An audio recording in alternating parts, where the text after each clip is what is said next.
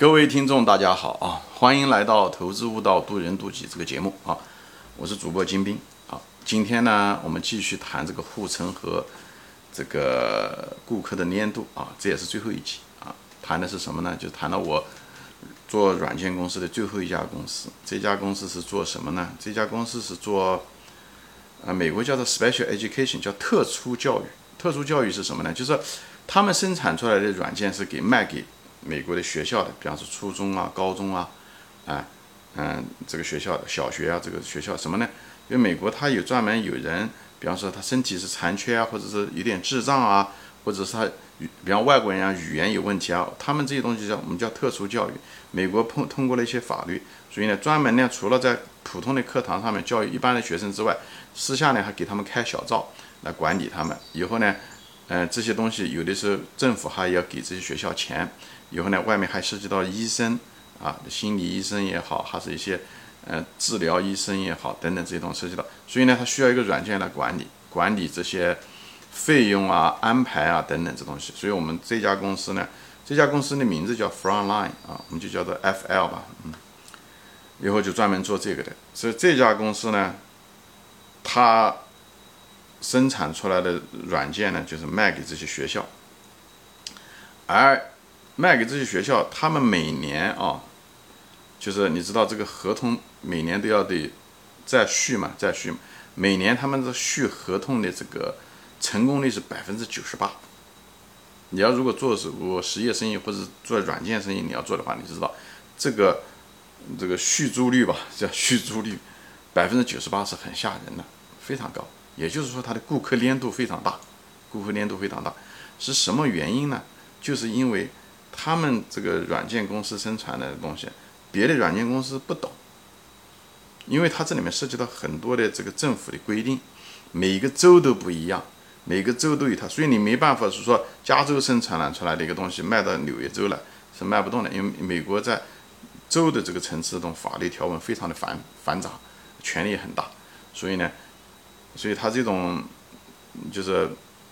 大的，哪怕那家公司再大，他也没办法跟这家公司竞争，因为这家公司是完完全全懂得这些细则，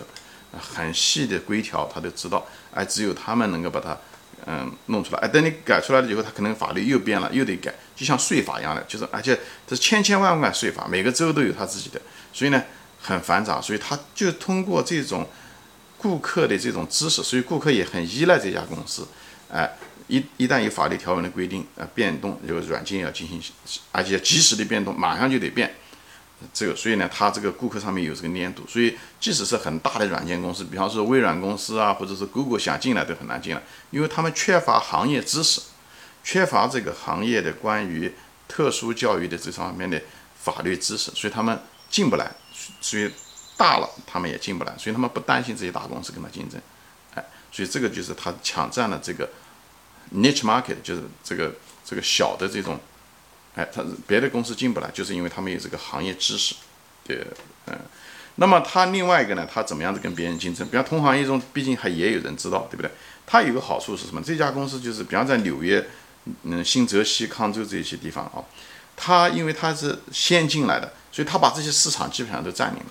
占领了百分之七十到八十。以后这家公司呢，设计出来一个东西是什么呢？就是。比方说，有一个人他要转学，从 A 这家学校转到 B 这个学校，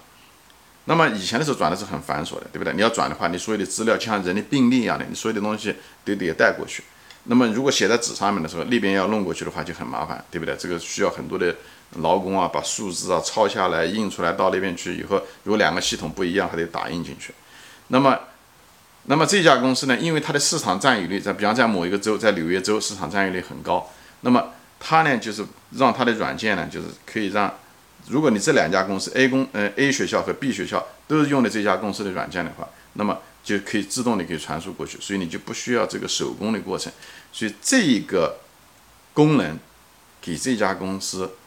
是所向披靡啊，所以它就是一声马太效应，它越大它它越厉害，因为。这样传输起来非常非常的方便，所以给那个很多学校就会问你，如果你是最流行的，你用使顾客使用的越多，那越有人买，对吧？这就是所谓的网络效应，对不对？就像亚马逊一样的，亚马逊上面买的人越多，那卖的人也越多，卖的人越多，买的人也越多，这是一样的，这就是所谓的马太效应。所以这家公司呢，就是最后是越做越大啊，越做越大，而且没有人放。它那个产品其实，嗯，还可以，但是呢，也还是有问题。但是问题呢，一般的人都不会换，因为这些学校的这些人，上班的人，虽然不是在美国不属于事业单位啊，所谓的事业单，但这些人就属于半事业单，都是铁饭碗。所以这些人呢，也是不求进取。他只要一旦学会了这个软件以后，你要让他再换一家新的软件，他就嫌很麻烦，因为他们也懒，都是老师嘛，你是知道的，都是铁饭碗。所以他们虽然那个技术也是挺老的，但是他们也不愿意改。哎，他们只要那个东西能用，哎，只要不要坏，哎，他们就很满意了。所以他们很稳定，他们的需求非常稳定。而且美国这个学校的这些钱都是纳税人的钱。所以纳税人付的钱也很稳定，所以它又不像私营企业，私营企业有的时候一好时好时坏，它那个钱支付起来还不一定稳定。那像这种纳税人的钱是非常稳定，国家的税收是很稳定的，所以当地的税收也非常稳定。所以呢，他的这些顾客、这些学校每年一定会，他的那个预算一定都是满足这些人的。所以他一一个，他不愿意放弃你这个产品，因为你这产品。他不愿意学新产品，对不对？如果换一家的话，他在学，所以他们不愿意学，很官僚。这一，第二，他们有钱，这是最好最好的顾客，不挑剔又有钱，